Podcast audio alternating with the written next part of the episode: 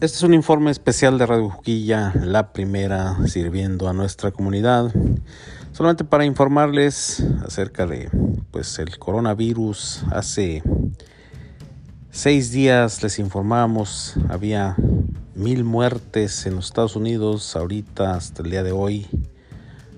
abril 2, hay 5.137 muertes, 216.722